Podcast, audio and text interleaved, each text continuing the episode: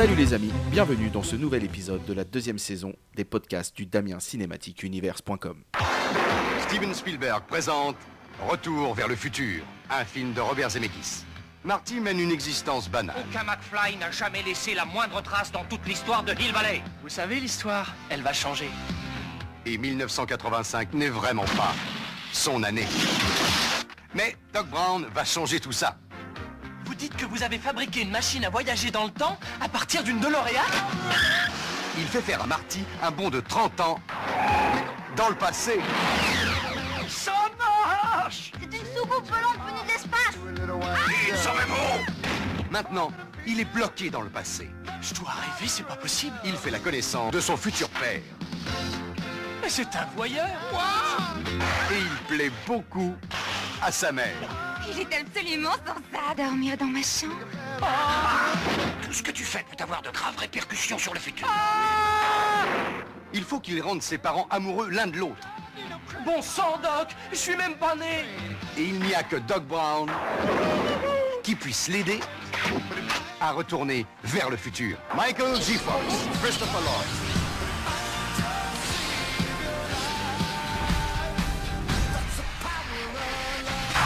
Retour vers le futur. Ah, le voyage dans le temps. Qui n'a jamais rêvé d'essayer pour voir ce qu'il pourrait nous arriver dans le futur? Comment avoir les numéros du prochain loto? Ou tout simplement voir comment étaient ses parents quand ils étaient jeunes? Bref, vous l'avez compris, cet épisode est consacré à la trilogie de Retour vers le futur.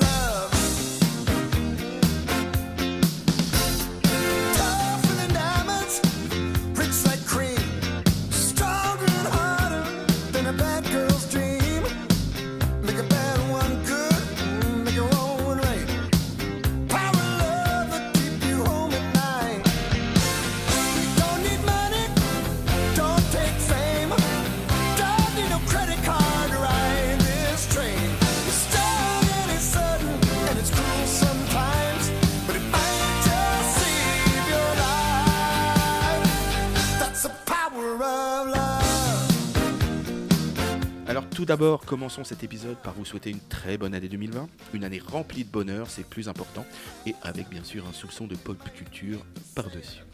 Bien entendu, nous ne changeons pas une équipe qui gagne, et pour 2020, je suis toujours accompagné par le talentueux Monsieur S. Bonjour Monsieur S et bonne année à toi. Salutations à tous et une bonne année. T'es prêt pour un voyage dans le temps? Bien sûr, mais en quelle année? Oh, bah ça, Dieu seul le sait. Alors c'est parti, retournons vers le futur.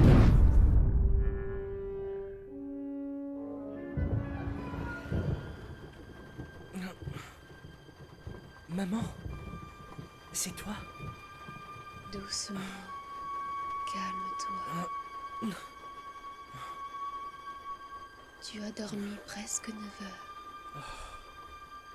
Oh, quel horrible cauchemar. Je rêvais que je voyageais dans le passé. C'était affreux. C'est fini, il n'y a plus rien à craindre. Nous voilà revenir cette bonne vieille année 1955. En 1955 Oh. Mais vous êtes ma... Vous êtes ma... Je m'appelle Lorraine. Lorraine Baines. Eh oui Mais vous... Vous, vous êtes si... Vous êtes si... Mince donc, Pierre du calme, vous avez une énorme bosse sur la tête. Ah Où est mon pantalon? Je l'ai mis là. Mis sur mon journal intime. Vous savez, Pierre, c'est le premier slip mauve que je vois. Pierre, mais, mais, mais pourquoi vous m'appelez toujours Pierre? C'est bien votre nom Pierre Cardin. C'est marqué partout sur vos sous-vêtements. Ah Votre surnom, ça doit être Pierrot. Euh, Non, tout le monde m'appelle Marty. Oh, ravi de faire votre connaissance, Pierre. Marty. Gardin.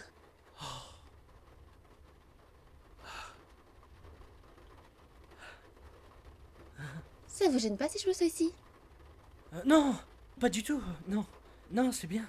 Oui. Vous avez vu l'énorme bleu là? Ah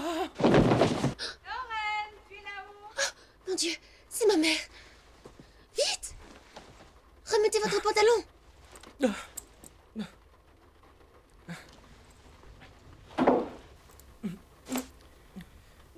Alors pour comprendre la genèse de Retour vers le futur, il faut remonter au début des années 70. Le jeune réalisateur Robert Zemeckis et son ami et scénariste Bob Gale sortent au cinéma leur premier film, A Field of Horror. Le duo qui travaille toujours de la même façon, il co-signe le scénario et Zemeckis réalise. Alors sur la décennie euh, euh, 70, ils vont signer trois autres films. Crazy Day en 1978, toujours réalisé par Zemeckis.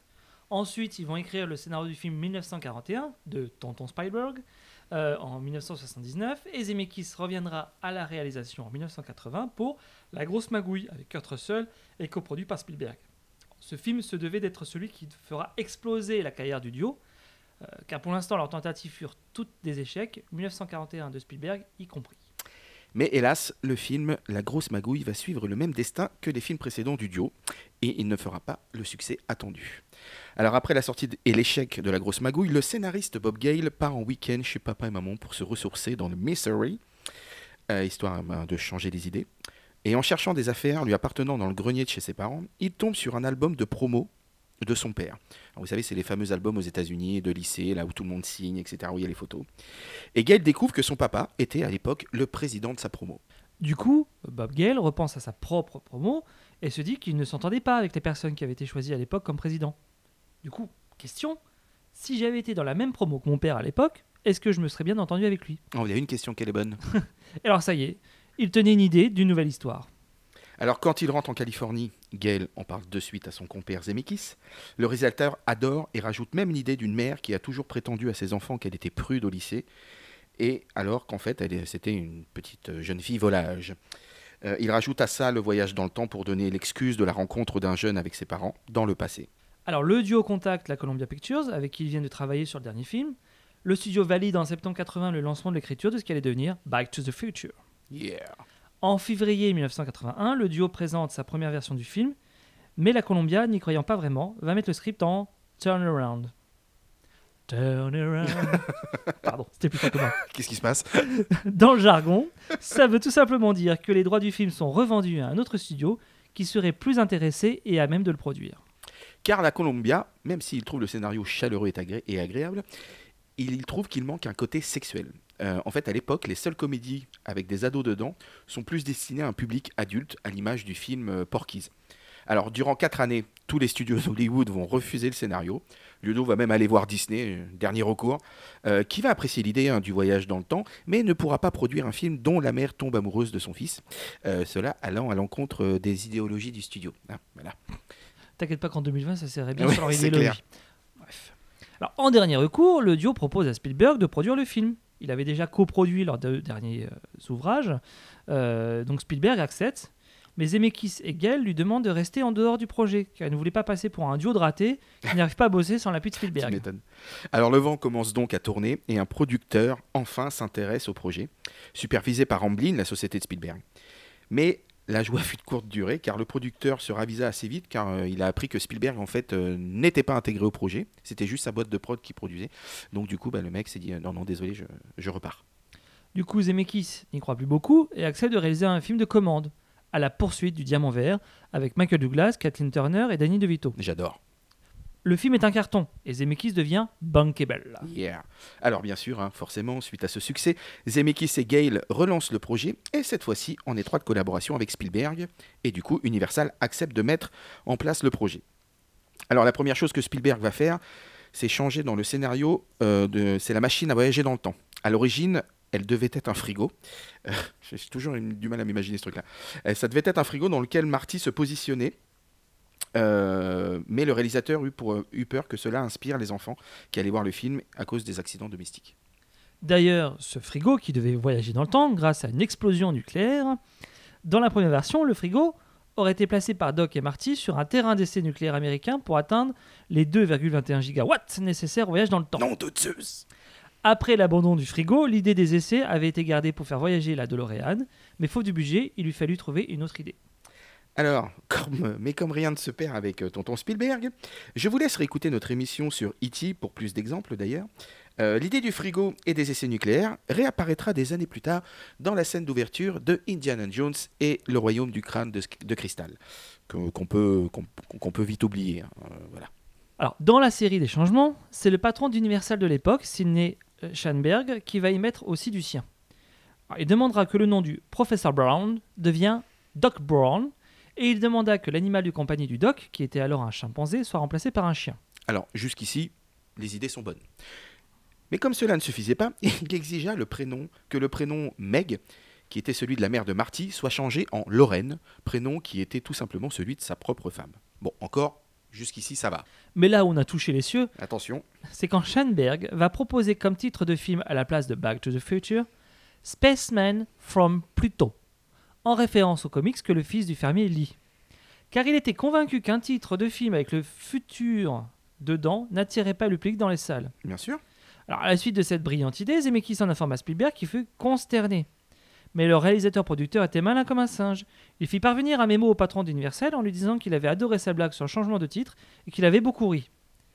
Bah, suite à ça, le patron d'Universal fut tellement gêné de ne pas avoir été pris au sérieux par Spielberg lui-même qu'il rentra dans son jeu et confirma que c'était bien une blague, et ainsi le titre resta Back to the Future. Il est vraiment malin, Spielberg. Quel coquin. Alors, dès le début, Bob Gale et Robert Zemeckis avaient Michael J. Fox en tête pour jouer le rôle de Marty McFly. Mais l'acteur jouait déjà dans la sitcom à succès Family Ties, euh, qui s'appela euh, Sacrée Génération euh, sur la 5, et qui ensuite changea de nom encore euh, et deviendra Sacrée Famille quand on, sera diffusé dans le Club Dorothée. Euh, voilà, c'était une petite anecdote. Euh, et le producteur de la série, du coup, bah, refusa de prêter son acteur à Zemeckis. Euh, il expliqua qu'une des actrices de la série devait faire une pause à l'écran car elle était enceinte et que c'était donc hors de question pour lui de se perdre, de perdre au même moment un deuxième acteur comment, phare de la série. Du coup, alors c'est donc l'acteur canadien Eric Stoltz qui fut choisi, mais au bout de 4 semaines, Zemeckis n'appréciait pas le jeu trop acteur studio et trop sérieux du jeune acteur. Alors faut dire que le mec faisait un peu flipper euh, sur le plateau, c'est-à-dire qu'il était Marty McFly H24, donc vraiment le- à fond dans le truc et tout, c'était et les gens étaient pas très à l'aise là-dessus. Acteur studio. Voilà. Alors ça n'allait pas dans le sens du personnage de Marty qui avait été, un qui avait été écrit initialement. Marty devait être un jeune, un peu fougueux et maladroit, drôle, et c'est tout le contraire qui ressort de l'acteur Eric Stoltz. En voyant que ça allait droit dans le mur, Zemeckis et Spielberg prirent une décision rare au cinéma. Ils arrêtèrent le tournage et décidèrent de trouver un nouvel acteur. Alors ça c'est quand même un truc de fou parce que c'est quand même très très rare. hein. Souvent quand ça arrive c'est parce que l'acteur décède, voilà. Mais là vraiment c'est voilà ça n'allait pas.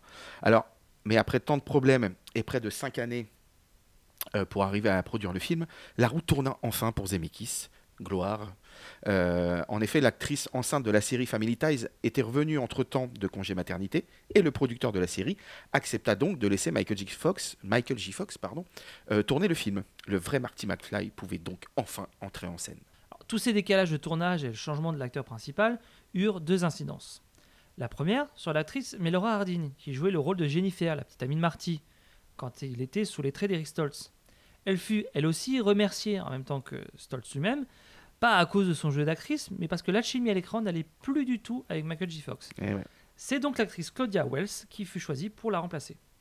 Alors, la deuxième incidence euh, fut sur le budget du film, parce que bah, ces quatre semaines de tournage inutiles, plus le temps de remettre la machine en marche après la- l'arrivée de Michael J. Fox, fit augmenter le budget euh, du, film, euh, presque de 4 millions de dollars.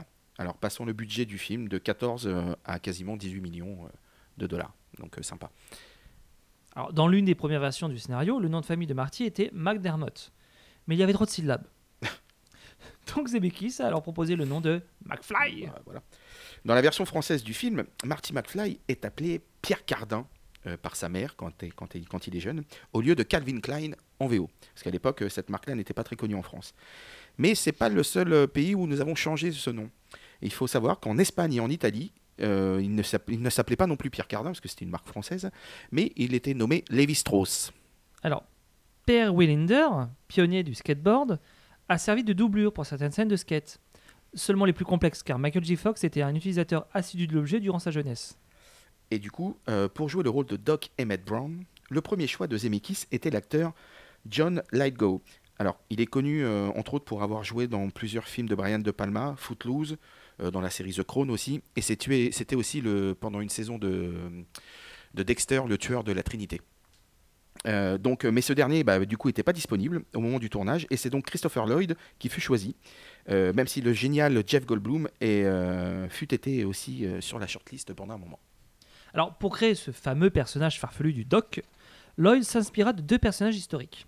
Alors, tout d'abord, Albert Einstein, Of of, course. course, euh, mais aussi un chef d'orchestre excentrique qui s'appelait Léopold Stokowski, qui avait notamment créé la musique du film de Disney Fantasia. D'ailleurs, le surnom Emmett du Doc est une invention de Bob Gale et c'est le mot time inversé. Emmett, Emmett, voilà. Emmett. C'est comme euh, bah, voilà, la maison du doc aussi. Euh, en fait, euh, elle existe vraiment. C'est pas un décor qui a été construit. C'est la Gumble House de Los Angeles et c'est un monument historique national euh, des États-Unis. Et euh, la, le la contrée de Los Angeles avait autorisé de tourner à l'intérieur. Alors, Robert Zemeckis a été particulièrement surpris lorsqu'il a découvert la différence de grandeur entre Christopher Lloyd et Michael J. Fox. Non, vraiment? Bah, alors, donc 1m75, moi 64, excusez-moi, versus 1m85. Putain, petit, petit delta. Petit delta. Petite différence. Donc, euh, alors pour que le public ne remarque pas trop cette différence de taille, Zemeckis a souvent filmé les deux acteurs debout dans le même plan, mais à des profondeurs de champ différentes. Quand il y avait des gros plans obligatoires, Lloyd devait se pencher afin d'apparaître dans l'image. à l'ancienne. quoi. Alors les trois autres rôles importants sont bien entendu les parents de Marty, George et Lorraine, ainsi que le méchant Biff Tannen. Alors pour George McFly, c'est l'acteur euh, Crispin Glover qui tient le rôle dans le premier épisode. On reviendra plus tard euh, dans l'émission sur le changement d'acteur pour la suite. Euh, et Zemeckis explique que l'acteur a improvisé la plupart des gestuels de George. Donc euh, les tremblements, euh, les tics de mèche quand il remettait sa mèche euh, avec ses cheveux gras, son air un peu niais, était une création complète de l'acteur et une improvisation totale.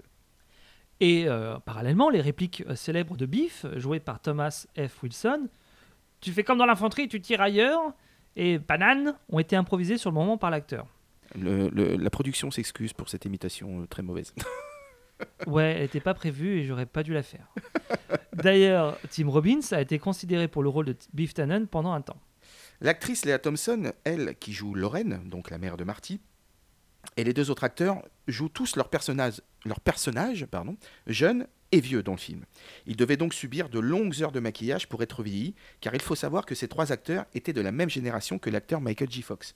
D'ailleurs, l'acteur qui joue son père, Crispin Glover, était même trois ans plus jeune que, que Michael J. Fox. Alors, parlons maintenant de l'élément central du film, euh, la DeLorean. Alors, Bob Gale et Zemeckis ont choisi la voiture DeLorean DMC-12 pour son design futuriste pour l'époque. Ah, tu m'étonnes avec les, les, les portes en aile, là, comme Voilà. ça, c'était une tuerie. Rien que ça déjà. Pour l'époque. Son apparence va évoluer au cours des trois épisodes au gré des modifications apportées par Doc. Les scénaristes voulaient une voiture donnant l'impression d'être bricolée par son créateur, et les décorateurs ont ajouté de nombreux fils électriques sur les côtés de la voiture et l'arrière, près des convecteurs temporels. Nom de Zeus. C'est en tout quatre DeLorean au cours des trois films qui vont être euh, faites. Euh, la première, celle dans laquelle Marty arrive dans le premier film.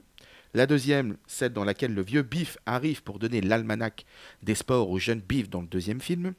La troisième, celle qui transporte Marty et Doc dans le deuxième film pour sauver, pour sauver l'almanach des sports. Et enfin, celle que Doc cache dans une mine en 1885 pour être découverte en 1955 par le troisième, dans le troisième opus. Alors, cette voiture est devenue célèbre et culte dans le monde grâce au film. Pourtant, la marque n'a fait qu'une brève apparition dans l'industrie automobile. Eh ouais. Lancée en 1976 par John euh, Zachary DeLorean, vice-président de General Motors euh, entre 1972 et 1973, oui, euh, alors elle n'aura vécu que 7 ans. Malgré sa qualité et ses performances, ces modèles n'ont jamais connu de succès. Seulement 9000 unités sont sorties des chaînes. Alors, à l'époque, il fallait débourser 25 000 dollars pour s'en offrir une. Aujourd'hui, et un petit peu grâce au film, Un petit, un petit peu, un petit peu. un modèle en bon état peut monter jusqu'à 150 000 euros. Putain, c'est ouf quoi. Faut dire en plus d'ailleurs que le, le mec est un petit peu magouilleur et tout, et donc il a, il a, il a, il a fait couler aussi sa, sa société. Euh, Bob Gale et Robert Zemeckis ont reçu même d'ailleurs une lettre de pas, euh, comment, après l'apparition du film en 85 de John DeLorean lui-même, euh, les remerciant d'avoir utilisé sa voiture dans le film. Tu m'étonnes, la, la pub gratos, nickel quoi. Alors, pour que la voiture traverse le temps, il faut atteindre les 88 miles à l'heure, soit 141 km/h,62. Soyons précis. Pour le convertisseur temporel, De 1,21 gigawatts. Il y a une petite différence entre la version originale et la version française. Alors, en VO, la puissance doit être de 1,21 gigawatts contre 2,21 gigawatts en version française. Alors, pourquoi cette différence entre Mais les oui, deux pourquoi? Comme souvent. Les 2,21 de la version française ont été voulus par les traducteurs pour des raisons pratiques. Ça sonne mieux, et on ne sait pas si le 1,21 est à mettre au singulier ou au pluriel, tout simplement. Alors, après la sortie du film, des ensembles spéciaux avaient été même mis en vente afin que les propriétaires de DeLorean puissent faire ressembler leur voiture à la machine à voyager dans le temps euh, du film. Franchement, je crois que je- si j'en avais, j'en avais eu une à cette époque, je, je- je- je pense que je l'aurais fait. Et, et il faut savoir que chaque année aux États-Unis se tient un rassemblement des propriétaires de DeLorean. Donc vous imaginez, euh, généralement ils sont euh, plusieurs centaines euh, de DeLorean prêts à voyager dans le temps. Et d'ailleurs, pour la petite histoire, euh, le, le présentateur euh, des années 80-90, Vincent Perrault, est le propriétaire d'une des quatre voitures qui ont été utilisées euh, dans le film. Voilà, c'est le seul Français qui, qui en a une. Et ainsi que d'une Batmobile, je crois. Exactement. Alors, comme tout le film euh, devient culte, la musique y joue beaucoup. Et c'est bien euh, le cas euh, dans le cadre de la trilogie. Alors, le score est signé par le compositeur Alan Silvestri, donc un nom qui doit vous dire quelque chose dans la pop culture, à qui l'on doit entre autres Abyss ou mm, Avengers, Yeah. un petit film indépendant. Oui, oui. Donc il signera aussi l'habillage musical comme le fameux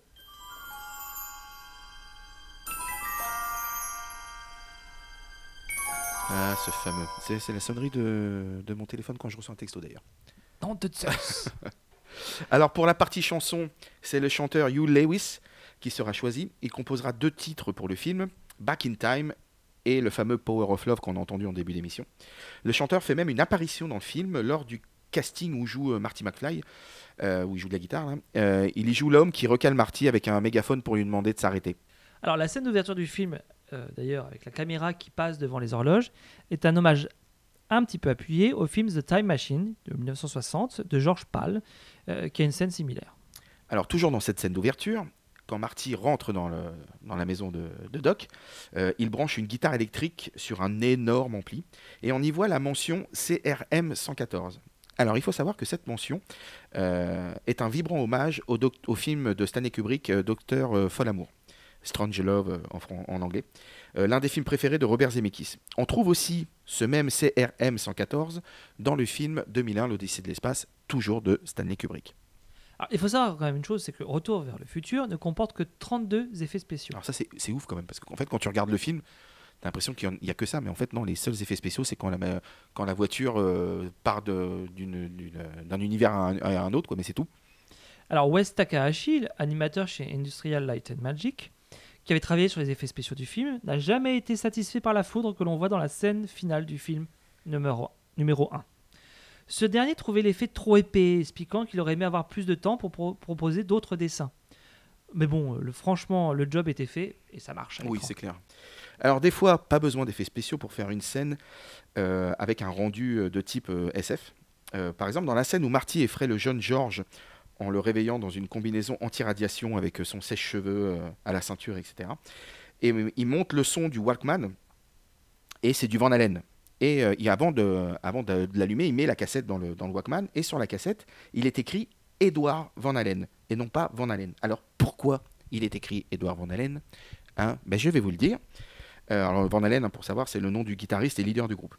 Euh, bah, en fait, tout simplement parce que le groupe ne voulait pas donner son autorisation pour utiliser son nom. Donc, Edward Van Halen, puisque c'est son, vrai nom aussi, lui, comme il aimait bien ce style de film, a donné son, autorisa- son autorisation. Donc, c'est pour ça que sur la cassette, il est marqué Edouard, vous regarderez bien, il est marqué Van Halen en gros et Edouard en haut à gauche en petit. Euh, comme ça, au moins, bah, c'est passé, c'est passé crème et, le reste du groupe n'a plus rien dit.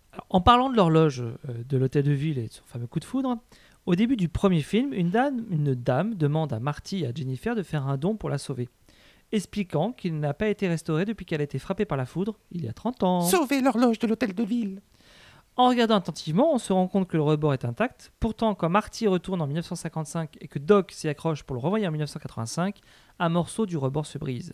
Bob Gale et Zemeckis ont voulu rendre hommage à leur producteur Steven Spielberg dans le film. euh, donc lors d'une scène en 1955, dans un plan, un cinéma euh, propose à l'affiche euh, deux films.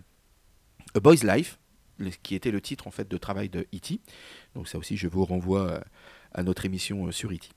Et Watch the Skies, euh, titre original de Rencontre du troisième type. Alors, un jeune acteur fait aussi ses premiers pas dans ce film. Il s'agit d'un certain Billy Zane, vu entre autres dans Titanic, qui joue le rôle de Match, l'un des voyous du gang de Biff Tannen. Et euh, trois semaines après, du coup, la fin du tournage, euh, le film a eu le droit à une projection test avec un panel de gens, comme ça se fait souvent aux États-Unis. Et durant les 30 premières minutes du film, le jeune- les jeunes spectateurs n'arrêtaient pas de gesticuler, parler, se désintéresser totalement de ce qui se passait à l'écran. Alors, heureusement, la donne changea assez rapidement lorsqu'ils découvrirent euh, la DeLorean et Doc en action. Tu m'étonnes. Du coup, le film fut un carton à sa sortie et se remboursa dès son premier week-end d'exploitation aux États-Unis. La classe. Et il restera en tête du box-office américain durant plus de trois semaines et terminera comme plus gros succès de l'année 1985. En France, ce fut aussi un succès. Il fera 3 457 648 entrées, se classant à la quatrième place du box-office français de l'année 1985. Alors, malgré le succès, Gail Zem- et Zemeckis n'étaient pas très chauds pour une suite. Mais apprenant qu'elle se ferait avec ou sans eux, euh, les créateurs de la franchise décidèrent de se lancer quand même dans cette suite pour avoir euh, les, mains, les mains sur leur bébé. Mais Zemeckis euh, posa au studio la condition expresse dès le départ que Michael J. Fox et Christopher Lloyd devaient obligatoirement en faire partie. Tu m'étonnes. Il retrouve alors son ami Bob Gale pour travailler sur ce nouveau script. Alors, rapidement, rapidement pardon, il regrette d'avoir fini le premier film avec Marty, Doc Eh et. Jennifer partant en voiture, car il devait obligatoirement repartir de là. C'est clair. Donc Gale écrit un premier jet seul, et Zemeckis étant très occupé à ce moment-là par un petit film, toujours aussi indépendant, qui veut la peau de Roger Rabbit. Alors, l'histoire se déroule en 1967, mais Robert Zemeckis souhaite retourner en 55 et jouer avec les paradoxes temporels, et ainsi revoir différemment certains éléments du premier film. Alors, la plupart des acteurs du premier film acceptent de revenir, à l'exception de Crispin Glover et Claudia Wells. Euh, le rôle de George McFly est alors réécrit. Ainsi, euh, le personnage apparaît, apparaîtra, euh, apparaît âgé pardon, et la tête à l'envers, à la suite d'un tour de rein, etc., en 2015. Et euh, est déclaré mort euh, assassiné dans le 1985 alternatif. Comme ça, merci, au revoir. Alors au départ, lors de la pré-production, les deuxième et troisième volets ne devaient former qu'un seul opus intitulé Paradox, qui fut finalement scindé en deux, après que les scénaristes ont jugé qu'ils ne voulaient pas supprimer trop d'idées dans le script, devenu trop riche pour tenir sur un seul long métrage. Alors, malgré un refus, dans un premier temps, de produire d'emblée un troisième volet, à l'annonce d'un budget de 65 millions de dollars, Peanuts pour l'époque. voilà. Universal Pictures accepta finalement de produire deux suites au premier film pour un budget de 35 millions de dollars chacune. Alors, comme je le disais, Claudia Wells euh, n'a pas empilé euh, dans, la, dans la suite. Alors, en fait, c'est parce qu'au moment du tournage, sa mère a été atteinte d'un cancer et elle voulait rester auprès d'elle. Donc, du coup, c'est Elizabeth euh, Shue qui remplace Claudia Wells euh, dans le rôle de Jennifer Parker, la petite amie de Marty. Euh, la dernière scène du premier film, donc, qui fait office d'ouverture du deuxième film, a dû être entièrement retournée avec, du coup, la nouvelle actrice. Alors, Jeffrey Westman euh, succède donc à Crispin Glover dans le rôle de George McFly. Ce dernier ayant en effet refusé de reprendre son personnage. Alors, une image du premier volet montrant Glover en attente à la féerie dansant des sirènes va cependant être insérée au moment où Marty l'observe dans les jumelles. Ce second film remonte également les scènes du premier film. Michael J. Fox a cependant dû refaire des scènes de guitare de Johnny B. Good du premier opus, mais tournées sous des angles différents afin d'incorporer l'autre Marty, puis les copains du Biff, dans la même séquence. A noter que les musiciens du bal ont refait, eux, les mêmes passages sous d'autres angles. Et alors, la dernière scène du premier, film, pardon, reprise euh, comme scène d'ouverture du second, a dû être entièrement retournée afin d'insérer donc Elizabeth Shue à la place de Claudia Wells dans le rôle de Jennifer. Donc, elle comporte un tout petit supplément. C'est Biff qui sort de la maison de McFly, cherche après Marty pour lui montrer une boîte d'allumettes gratuite pour ses services et aperçoit la DeLorean décoller puis disparaître sous ses yeux. D'ailleurs, la version alternative du personnage de Biff Tannen en 1985, en tant que milliardaire, est une caricature, une caricature pardon, du mania de l'immobilier américain et qui deviendra futur président des États-Unis, Donald fucking Trump. Alors, quand Marty McFly confronte Biff dans sa tour, il voit ce dernier regarder le film pour une poignée de dollars de 1964 de Sergio Leone. Marty s'inspirera du film dans lequel euh, du film pardon dans le troisième épisode de la série, notamment lors de son combat contre le bandit Molos Tannen, l'ancêtre de Biff en 1885. Alors, le tunnel utilisé dans Retour vers le futur 2 pour filmer la scène où Marty McFly tente de subtiliser la mana- l'almanach de Biff Tannen est en fait le même tunnel qui est utilisé dans euh, qui, veut se- qui veut la peau de Roger Rabbit pour aller euh, chez, dans euh, Toonland. Donc en fait, c'est le même décor que Zemeckis avait utilisé un an plus tôt d'ailleurs. Et alors, dans la série euh, des clins d'œil, euh, vous savez que c'est une de nos spécialités, un autre acteur a fait ses premiers pas dans ce deuxième volet. Il s'agit de Elijah Wood. Euh, faisant sa première apparition à l'écran dans Retour vers le futur, il incarne, il incarne pardon, un jeune joueur de jeux vidéo dans le bar euh, en 2015. Alors, comme dans le premier opus, euh, Bob Gale et Zemeckis font deux clins d'œil à Steven Spielberg, toujours producteur exécutif dans cette suite. Ainsi, le cinéma de Hill Valley diffuse un, un film qui s'appelle Les Dents de la Mer, mais numéro 19, Joe 19, euh, un, numéro, un film holographique réalisé par Max Spielberg, le véritable fils du cinéaste. Euh, plus tard dans le film, dans une vitrine d'antiquité, Marty découvre notamment un jeu vidéo Les Dents de la Mer ainsi qu'une peluche Roger Rabbit. Alors, le film a connu un important succès commercial, rapportant environ 331 millions de dollars au box-office mondial, Rien que ça, dont 118 millions en Amérique du Nord, pour un budget de 40 au départ. ça va tranquille. En France, il, a réal- il réalisa pratiquement 3 millions d'entrées, donc ce qui est à l'époque un très bon score. Euh, les deux suites ayant été tournées sim- simultanément, la bande-annonce de Retour vers le futur 3 Ah, ça, je m'en était souviens. diffusée à la fin de Retour vers le futur 2, donnant rendez-vous aux spectateurs dès l'année suivante pour la suite des aventures de Marty McFly. Je m'en souviens parce que j'ai eu la chance, alors pas le 1, mais j'ai vu le, le 2 et le 3 au cinéma. Et je me souviens qu'à la fin du 2, c'était la surprise, euh, parce que bah, quand j'étais un peu, un peu petit, et je n'avais pas compris que les deux étaient filmés euh, l'un derrière l'autre. Et quand j'ai vu la bande-annonce du 3, j'étais euh, j'étais comme un ouf. C'était un petit peu l'ancêtre de la, de la, De la scène, scène post-générique. Voilà. En si fait, chère au MCU. voilà, Marvel n'a rien inventé, ils ont tout copié à Zemeckis. C'est ça. Alors avant de parler du troisième et dernier opus, euh, arrêtons-nous deux minutes sur les placements de produits qui sont multiples dans, la- dans cette trilogie. Alors par exemple, euh, petite question Monsieur S, pourquoi avoir choisi Pepsi au lieu de Coca-Cola comme partenaire, à ton avis? C'est une excellente question. Eh bien la raison est simple, l'évolution du logo, tout simplement. Euh, en effet, celui de Coca-Cola était le même depuis 1955, et comme en 1985, à la différence de celui de Pepsi qui avait évolué, euh, de plus, une bouteille de Coca dans les années 50 était similaire à une bouteille des années 80. Donc du coup, bah, en fait, s'ils avaient utilisé Coca, on- ils n'auraient pas pu jouer avec l'évolution du temps. Euh, or, pour matérialiser le changement d'époque, la production choisit donc Pepsi plutôt que Coca. Ce fut d'ailleurs la même chose avec les stations-service Texaco, préférées à celles de Shell, dont le, le logo n'a- n'avait pas évolué à ce moment-là. D'accord. Comme quoi, des fois, ça... Faut évoluer. Exactement. Sinon, on peut pas être dans des films qui voyagent dans le Voilà, changez vos logos. Alors, dans ce deuxième opus, la DeLorean n'est plus la seule attraction que tout le monde aimerait avoir. Ah, tu m'étonnes. Il y a trois objets du futur qui ont marqué les gens. Tout d'abord, évidemment, le fameux hoverboard euh, de Mattel, Voilà. Euh, un jouet que certains spectateurs trouvèrent si crédible qu'ils appelèrent Mattel pour savoir où ils pouvaient le trouver. Alors, d'autant que Zemeckis fit courir la rumeur en interview que ce skateboard volant existait vraiment.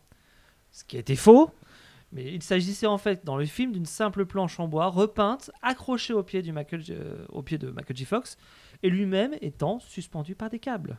Mais devant le succès de l'objet, Mattel et d'autres marques de jouets voulurent à l'époque en produire des répliques. Alors non volantes, hein, bien sûr.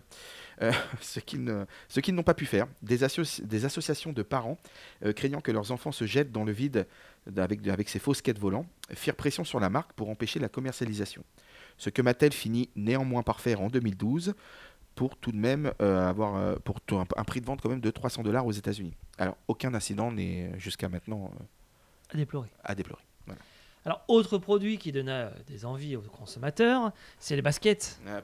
Nike, sans lassage. Ah ces baskets. euh, et euh, en tout cas euh, à attache automatique et qui s'éclairent une fois que vous les portez. Alors les Nice, les Nike pardon Mag, ces chaussures de sport spécialement créées pour le film par la marque elle-même d'ailleurs, à la demande du producteur Frank Marshall, bah, c'est l'actuel vice-président du design de la marque, Tinker Hatfield, qui sera chargé de concevoir ces Nike du futur. L'homme dessine plusieurs modèles et imagine des fonctionnalités futuristes comme le lassage automatique, la lumière du logo et la capacité de s'accrocher au plafond.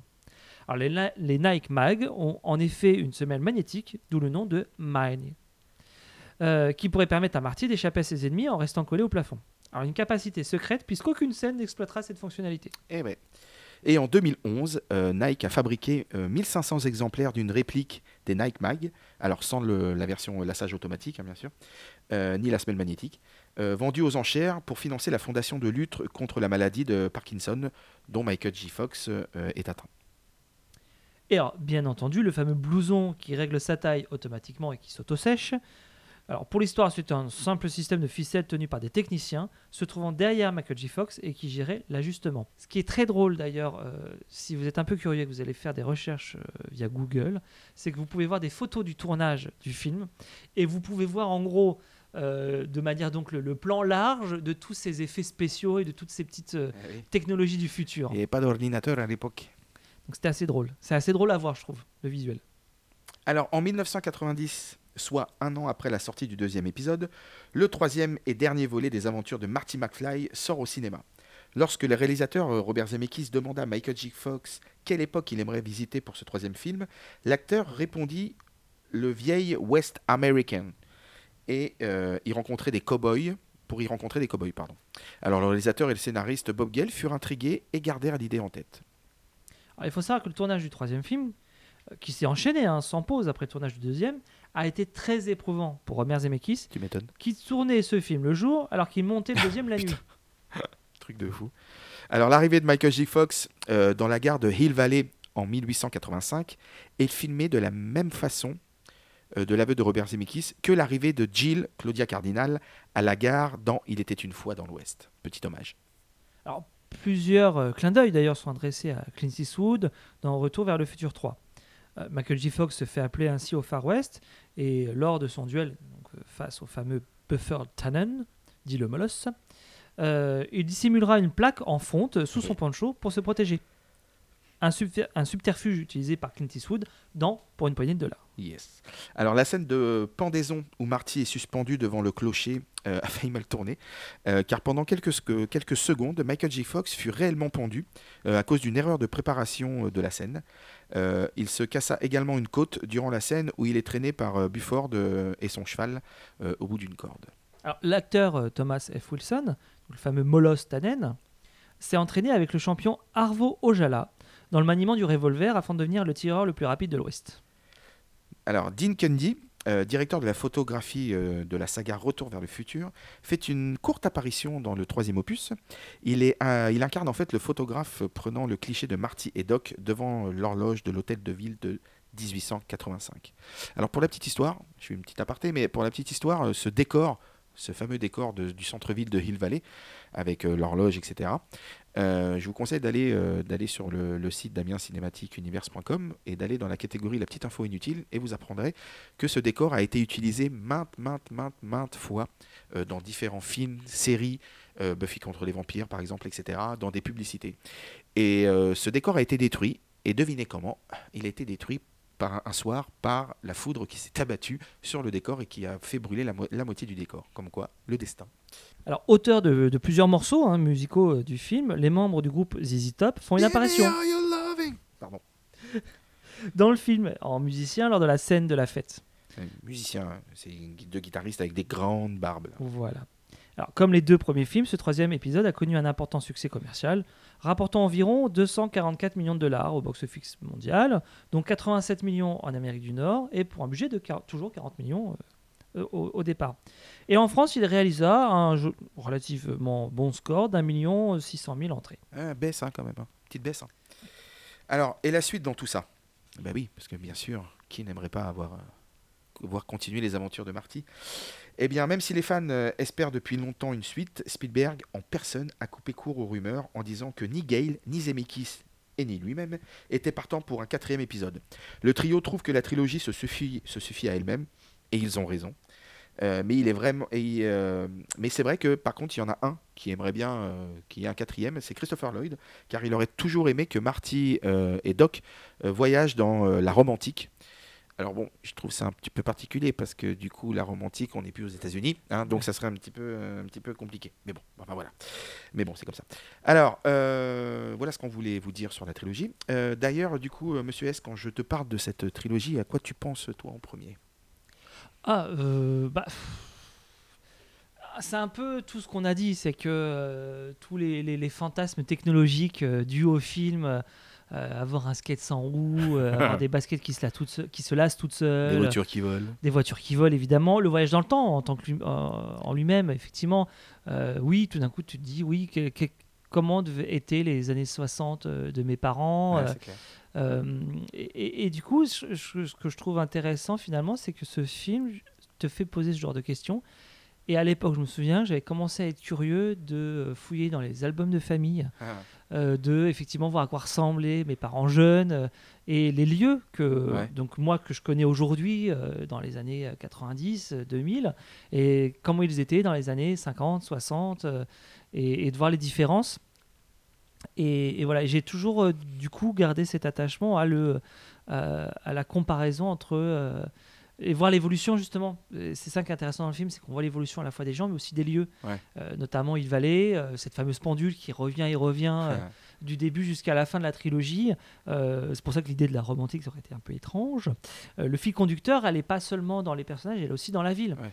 Et, et du coup, voilà, c'est, je trouve intéressant quand on, on vient d'un endroit. bah, de voir comment était cet endroit à travers les âges. Voilà, c'est un, un truc que j'ai gardé et que, c'est, et que je le dois au film. Ah, tu vois comme quoi. Euh, et du coup, tu, non, tu les as vus au cinéma, toi? Alors non, je n'ai, je n'ai pas vu les, les films au cinéma, j'ai pas eu cette chance, je n'ai pas vu la bande-annonce du 3 à la fin du 2. Euh, non, non, c'est des films que j'ai découverts euh, en VHS à l'époque et, et aussi à la télé. Ouais. ah, mais c'est un peu, par contre, c'est des films qui sont très souvent rediffusés à la période de Noël Mhm. en France. Et du coup, bah, j'ai, j'ai plus tendance à les regarder que La Grande Vadrouille, qui, Oui. est, qui est aussi un des films les plus euh, sur-diffusés. C'est vrai. et, euh, et encore dernièrement, là, cette année, en 2019, on a eu droit à la diffusion des trois épisodes pendant la période euh, de Noël. Et oui, c'était euh, c'était une obligation, on devait la regarder. euh, et voilà. Donc du coup, c'était euh, c'est- il y a cet attachement à ces films qui, pour moi, vieillissent très bien. Ouais, tu mets, ouais, non, c'est, bah, le- ouais, c'est, c'est- c'est exactement ce que j'allais dire. C'est, c'est ça, c'est que je trouve que le film vieillit les films vieillissent bien. Alors même si, du coup, en 2015, il n'est pas arrivé ce qui arrive dans le film, on n'a toujours pas de voiture volante, etc. Mais je trouve que le, le- le- le- l'angle qui avait été pris était, était vachement bien et, euh, et ne donne pas de coup de vieux au film, Mhm. euh, ni aux effets spéciaux, justement parce qu'il n'y en a pas beaucoup. C'est ce que j'allais dire. Tout se base sur euh, les décors, les costumes, etc. et pas sur des effets visuels, euh, mécaniques ou euh, numériques, même s'il n'y en avait pas trop encore à l'époque. Donc du coup, c'est vrai que ça ne, fait, ça, ne fait pas vieillir le film. Alors moi, j'ai eu la chance de voir, alors pas le premier parce que j'étais encore trop petit, mais j'ai eu la chance de voir le 2 et le 3 euh, au cinéma. Alors, quand j'ai vu le 2, ça a été une claque parce que le 2, il est... Quand même puissant avec les voitures qui volent, machin, etc. Euh, mais surtout, moi, ça m'a fait découvrir un acteur, hein, ça m'a fait découvrir Michael J. Fox que j'ai euh, adoré par la suite. Euh, et que j'ai retrouvé, en fait pour moi j'ai retrouvé le Michael J. Fox entre guillemets de Retour vers le futur, je l'ai retrouvé dans une série qui s'appelait Spin City. Euh, excellente série d'ailleurs que je vous conseille si vous ne l'avez jamais vue. Où il joue le rôle de l'adjoint au maire de New York. C'est une série, c'est un sitcom, hein, mais c'est c'est- génial. Et du coup, c'est vrai que son personnage dans Sin City me faisait penser à un Marty McFly vieux, quoi, enfin plus adulte. Euh, et après, bon, voilà, il a fait, d'au- il a fait d'autres films, dont euh, Fantôme contre Fantôme, Mhm. euh, produit par Zemeckis, justement, et réalisé par Peter Jackson, il me semble, si mes souvenirs sont bons, à revérifier. Euh, mais en tout cas, voilà, c'est hum, un, c'est un mec que j'adore encore aujourd'hui. Euh, il joue encore un peu malgré sa maladie et je trouve ça génial. Mais euh, voilà, j'aimerais qu'il soit, euh, qu'il revienne plus, plus, plus souvent. Et pour le film en lui-même, bah voilà, c'est juste devenu un film culte pour moi. Que voilà, ça fait partie des films que j'adore regarder, que je connais par cœur, mais que je prends toujours un plaisir à voir et revoir. Et, euh, et c'est vrai que c'est un, film ouais, qui a donné, euh, qui donne envie de, de s- d'en, apprendre plus sur son passé et qui donne aussi euh, envie d'en apprendre plus sur son futur et qui me donne aussi envie d'avoir un almanach avec tous les paris sportifs pour pouvoir gagner un peu plus, un peu plus de thunes. Ça, ça serait bien aussi. Mais bon, ça c'est une autre histoire. Et, et je pense aussi que c'est un, un film qui est devenu culte avec le temps. Petite parenthèse sur Spin City, d'ailleurs, c'est qu'il y a un moment extrêmement drôle dans la série, parce qu'il y a une apparition, il y a Exactement, un caméo de Christopher Lloyd vrai. euh, dans, dans la série. Et ce duo donc de, entre Christopher Lloyd et Michael J. Fox, euh, on, ont, ont- ont alimenté en fait euh, le- le- Oui. le- le- le- le- la légende du film et notamment en 2015 quand on arrive dans la fameuse année où aurait dû se dérouler l'action du, du deuxième opus euh, allez sur internet encore une fois je vous y invite. Il y avait eu euh, des émissions spéciales et notamment l'arrivée euh, donc de la DeLorean en 2015 Euh, ils avaient fait une espèce de sketch sur une scène de théâtre où voilà le Michael J. Fox et Christopher Lloyd voilà s'amusent un peu sur leur sur la mythologie Retour vers le futur et c'était extrêmement drôle. Jimmy et c'est en même temps et c'est en même temps un moment touchant Complètement. parce que euh, ce, qui, ce qui touche aussi avec Michael J. Fox c'est qu'il a donc atteint une maladie euh, donc le Parkinson qui euh, qui l'a diminué dans plein de moments de sa vie Ah bah oui, c'est ce qui a amené qu'il soit remplacé dans la série Spin City à un moment par Charlie Sheen, puisqu'à un moment il ne pouvait plus tourner. Ouais. Sa maladie ne lui permettait plus de tourner dans la série.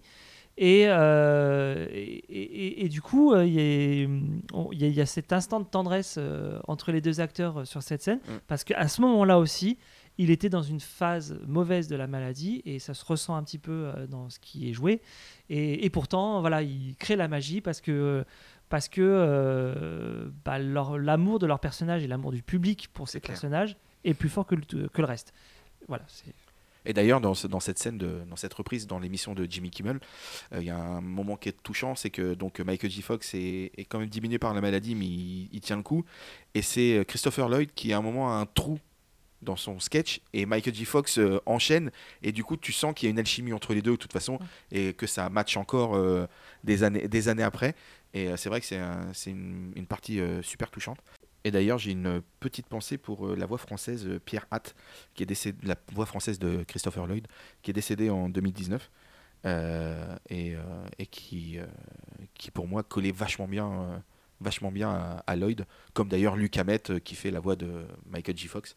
Euh, c'est vrai que ça fait partie des films comme ça où quand bah, j'étais gamin, je regardais pas en VO et que j'ai connu d'abord en VF euh, avec des voix bien doublées en plus je trouve. Et du coup bah, ça fait partie de, certes de des films comme ça de mon enfance que j'ai du mal à voir en VO pourtant je regarde maintenant tous les films en VO mais voilà ces films là je sais pas pour moi c'est faut- ça reste euh, ça reste en VF euh, même si bon des fois je me fais un petit kiff pour les écouter en VO mais mais voilà la VF est, est pour moi vachement importante euh, sur ces sur ce genre de film Et alors, moi, je vous. je- je- Petit détail amusant.